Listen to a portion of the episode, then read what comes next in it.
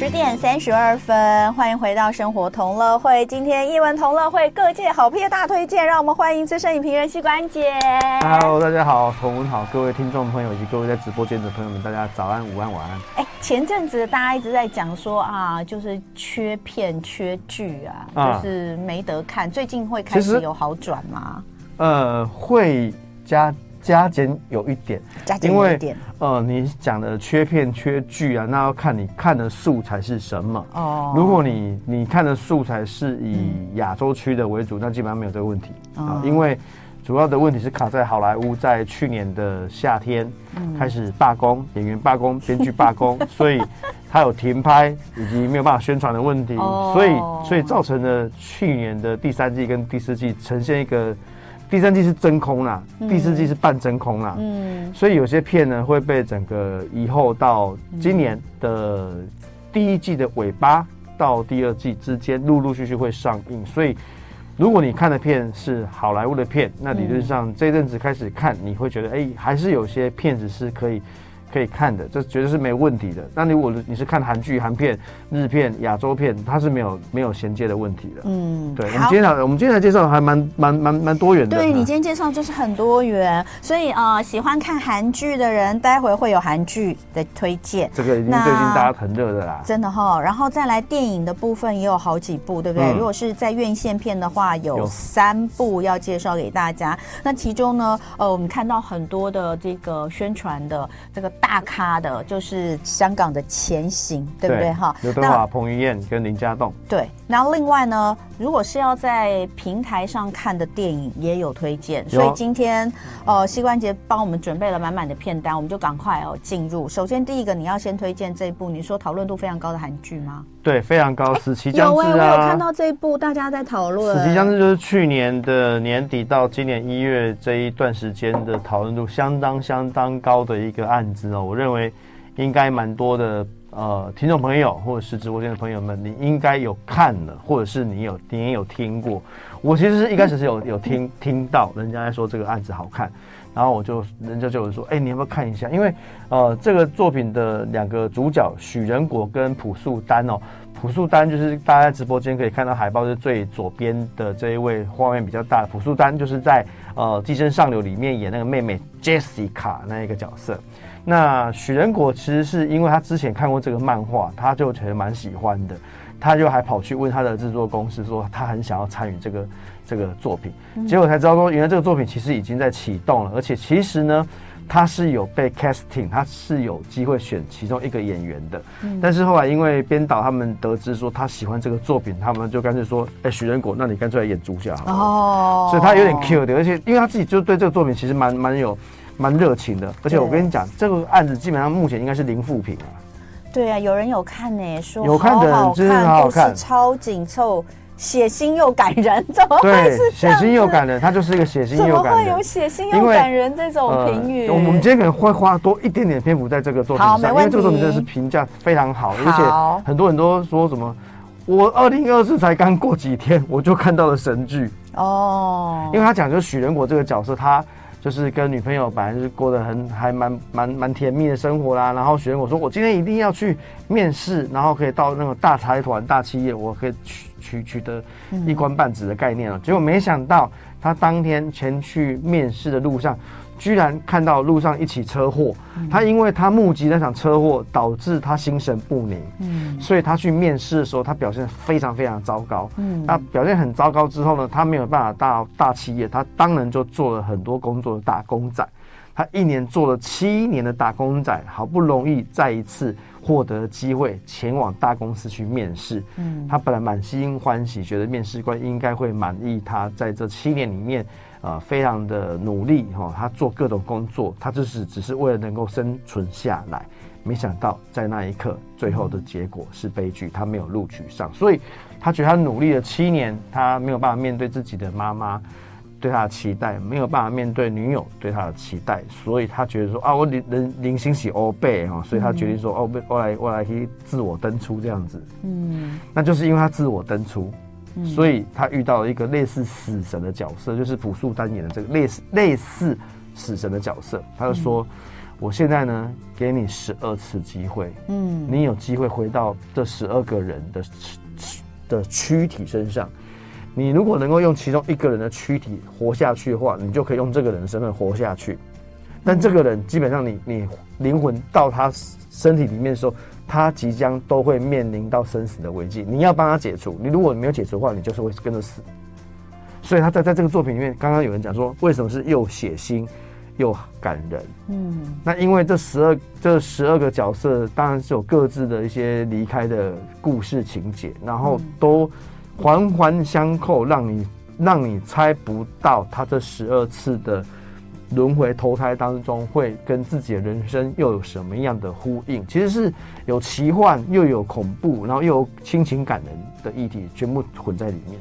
嗯，而且里面的大咖还蛮多的，我其实有吓到你知道吗？因为他第一个投胎转世的就是始源，嗯，始源超帅的，就是有啊，我就说这里面大咖怎么这么多啊？我想说，就我我看了，所以他们其实可能都出现的时间也不长哎、欸，因为他是十二个角色啊，对，十二个角色，对啊，对，所以呃，越后面越血腥越恐怖这样子，嗯，很很很很很有趣，而且他也是在。漫画上改编的，漫画在是在 Webtoon，Webtoon 就是叫做我死了又死。对对，而且它的节奏非常快，因为整个漫画大概六十，好像六十几个章节吧。嗯，它一共只有八集。你说这八集，它拍它只有八集，所以速度非常快。你想，八集要处理完十二个角色，对、啊，它等于一集里面会有处理到两个角色的可能性。所以它都一直会让你很很还蛮紧张，然后措手不及。哈、嗯啊，这段就这样结束了，嗯、我有看错吗？嗯，超傻眼的，然后但是它节奏就是很快。那你有看漫画吗？我有看一点点，而且我跟你讲，它其实我觉得它改的改的蛮好的啦，改的蛮好的，哦、对，嗯。好，所以哎、欸，其实韩国真的有一些改编自漫画的剧都很厉害。我跟你说，漫画的作品真的非常多，真的有时间我们可以多聊一些在 Webtoon 上面的好的作品，这、嗯、真的是很好看的案子。像你说去年的话题就异能，异、嗯、能也是。姆敏姆敏在另外一个漫画的平台，对，都改的蛮好的。哎、嗯欸，可是这个死期将至，如果大家想看的话，是在哪一个平台上？Amazon 啊，亚马逊啊，你看现在这些平台真是。要你钱，要你命，要我们怎么样呢？真的是很逼人，是不是？好，这是死期将至带回来。十点四十三分，欢迎大家回到生活同乐会。今天非常开心呢，请到我的好朋友膝关节来跟大家推荐一下最近的好片。最近的好片呢，呃，其实不少，还有剧。那膝关节今天哦，在呃这个分类上哦，几乎是面面俱到了，然后都给大家那个可以有一些不同的选择。刚刚这个韩剧《死期将至》是在 Prime Video 哦，Amazon，Amazon 的 Prime。对 Prime, Prime Video, 对，没错，对对。然后好莱坞的电影部分，现在院线上映的是由杰森·史塔森所所带给大家的《风行者》。嗯，这部叫《Beekeeper》。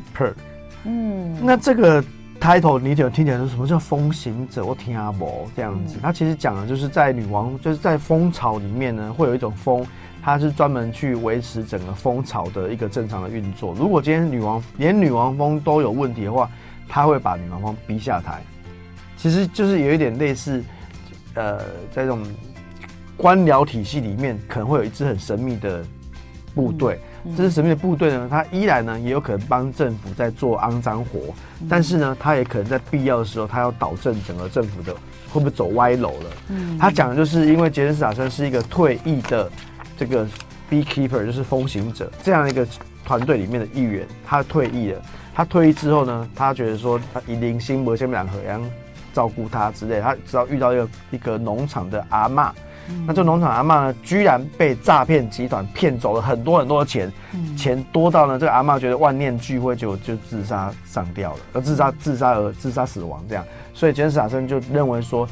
居然我认识这个这么好的人，他的努力的一一辈子，他为慈善机构做这么多的事情，他努力所有的钱就是为了要捐做慈善机构，结果这些诈骗集团居然不知好歹，把他连要拿去做慈善活动的这些资金的钱全部都骗走了，所以杰森·史塔森决定说，那我来抓诈骗集团。嗯，所以他在抓诈骗集团过程里面，他要先抓诈骗集团的分部。那因为大家知道，诈骗集团都是有很多很多分布，然后超级难找的。所以他的叙述，他如果去把这些分布的人把一网打尽，然后把这些分布的人一个一个揪出来，揪到最后他要揪到最大的总部，结果总部呢，居然是一个你意想不到的政治势力。所以呢，在他每一关在闯关的过程里面，你就会觉得哦，没有错，我们就是应该要诈骗集团就是应该这样被对付。嗯，我们就是想办法把要把他所有的资料啊、伺服器全部都都毁损，然后把那些最大的最大恶极的人，他都要绳之以法。那这不能当做那个各国政府的一个那个清扫、清理诈骗集团的一个范本吗？那其实因为其实就法理上来说，要处理诈骗集团确实很困难，因为诈骗的的罪行本来就是呃轻呃高高抬起，轻轻放下。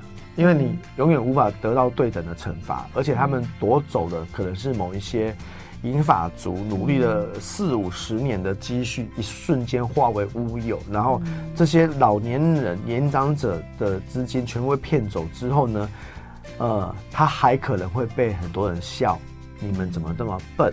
那这些年长者自己又很可很可怜，那因为就是人性险恶嘛，那年长者对人心又不设防，就。我们已经听过很多社会事件，不是吗？对啊，因为我们相信人性嘛，嗯、所以这些这些诈骗集团就利用人性之弱点，所以攻破这些这些很有善心的人士，或是很焦虑的人，因为他可能啊，你家给我们绑架，你女儿给我安诺哦，拿来拿钱等等等太多，因为诈诈骗集团的手法层出不穷，所以我觉得诈骗集团就是一直很难处理的，它已经是一个成为全球性的议题。哎、欸。他这个就很像那个丹佐华盛顿啊，对，没有错，就是私刑教育。这件事情在处理是黑帮嘛？对。那但你看，在最新的那一集，他最后也是也是让，因为那些黑帮他们呃，就是。也是害了一个一个老老老先生，一对老夫妇，那个退休，他最后不是也要人家把钱那些钱拿去退还给他吗？对，我不知道大家现在对于私刑这件事情，好像好像一直以来就是只要有看到其实电影影视作品都会用这种东西来让大家觉得很很 很愉快啦。就是说，因为我们在现实生活里面处理不了这些事情，可是它却又造成大家极度的身心的。它是所有所有全球观众的一种憎恨的公约数，就是诈骗集团。对，诈骗集团有时候比黑道还可怕。对，好，所以这个是好莱坞的电影《风行者》哈，那一月十二号也已经上映了，上映了。好，接下来呢？接下来在 Netflix 上面也有一部断，有一部好，我觉得蛮好算好看的电影，叫做《断讯》。嗯，呃，Leave the World Behind 这个作品呢，因为呃那个明星还蛮多的，有大家很熟悉的 Julia Roberts 跟 Ethan Ethan Hawke，他们是一对夫妻，然后遇到了这一个在看直播间的朋友们可以看海报的。中间偏右边有一个穿西装，就是马赫马赫马赫夏拉阿里，马赫夏拉阿里对，马赫夏拉阿里对，呃，他演一个呃很有身份地位的一个华尔街的基金管理人哦。他讲的是呃，朱莉亚罗伯兹带着伊森霍克到了这个郊区的豪宅度假哦，然后去到度假的时候呢，就开始遇到层出不穷的怪事情哦，包括游轮居然会。搁浅在沙滩上啊，然后呃很多鸟要飞起来呀，大家知道其实这种都是某种程度上的可能某种警讯会产生，对，对不对？然后住宿的应该是第一天的半夜哦，然后就遇到了马赫夏拉阿里哦，来敲敲门说他们西装革履哦，嗯，来说哎抱歉那个我们可能临时没有办法进到城里面，那因为我是这个房子的主人，那我可能想要来来这边住宿一下这样子。嗯那 Julia Roberts 就觉得说，谁会半夜来敲门，然后你宣称你是主人？所以其实这中间有隐藏了某一些种族歧视意味在里面。嗯，因为这个豪宅，如果你有去看这个片的话，这豪宅非常非常的有品味。嗯，就是摆明就是超级上流社会的的的的持有者哦。然后来的是一对非裔的妇女哦，然后他们就觉得身 身份带差异嘛。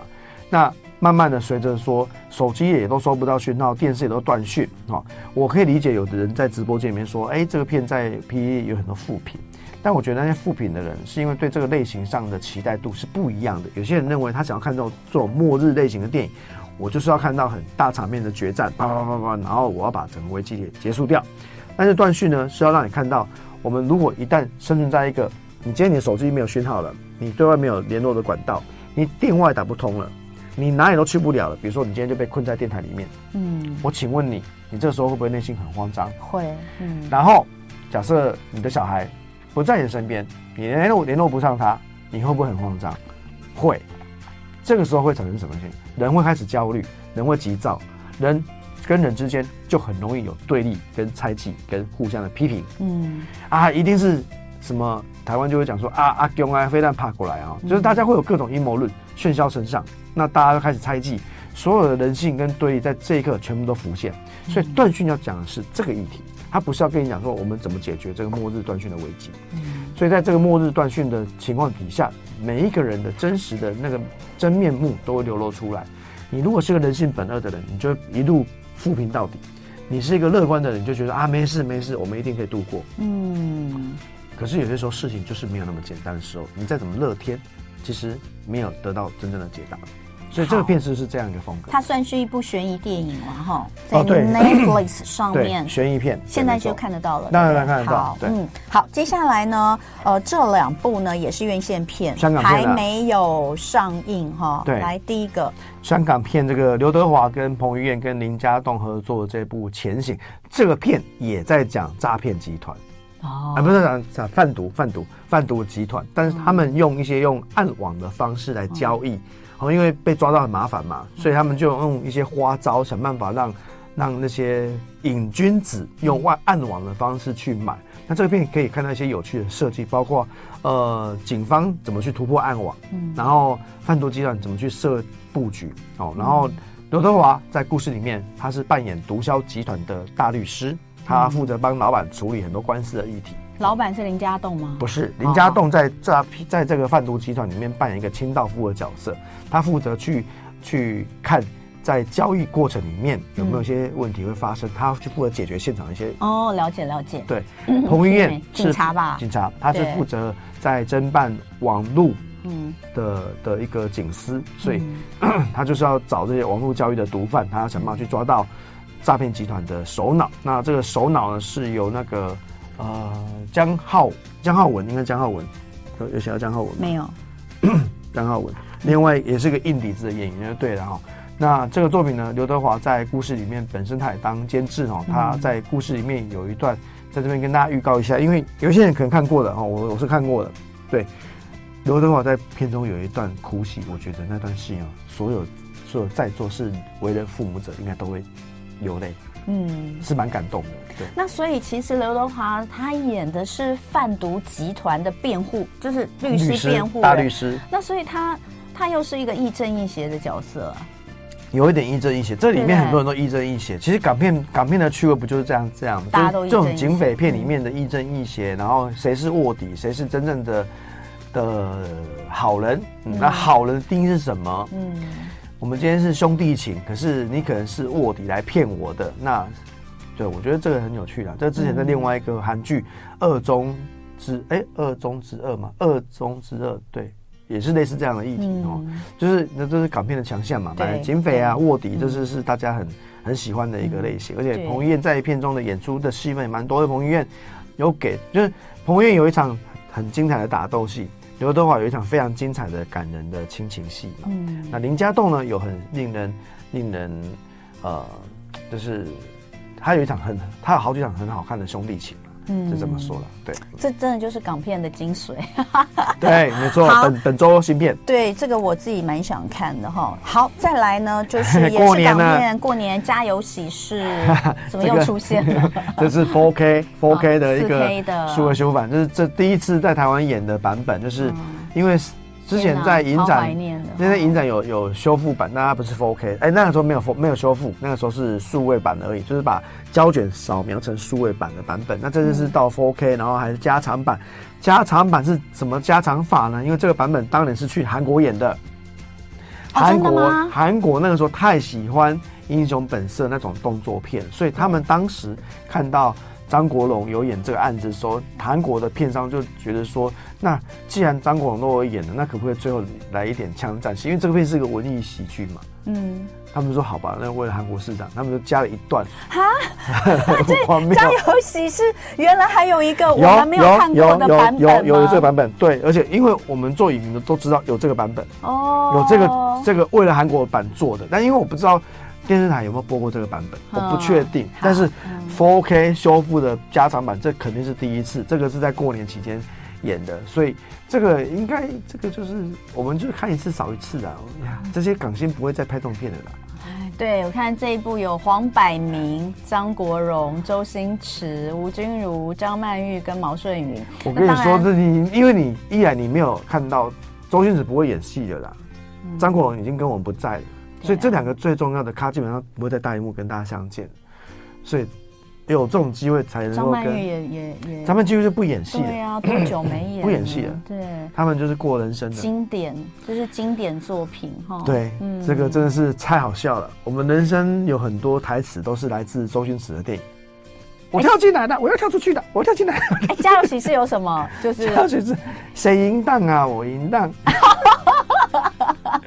你好适合，很多啦，台词好适合你讲哦。巴黎铁塔反转再反转，还有那个那个 那个什么什么国父什么什么的的续集是什么啊？醉拳甘乃迪，什么东西？这种这种你知道过去啊，我我小时候比较受不了这种搞笑片。我跟你说，现在。人生有一点阅历的，需要这种电影，好像是。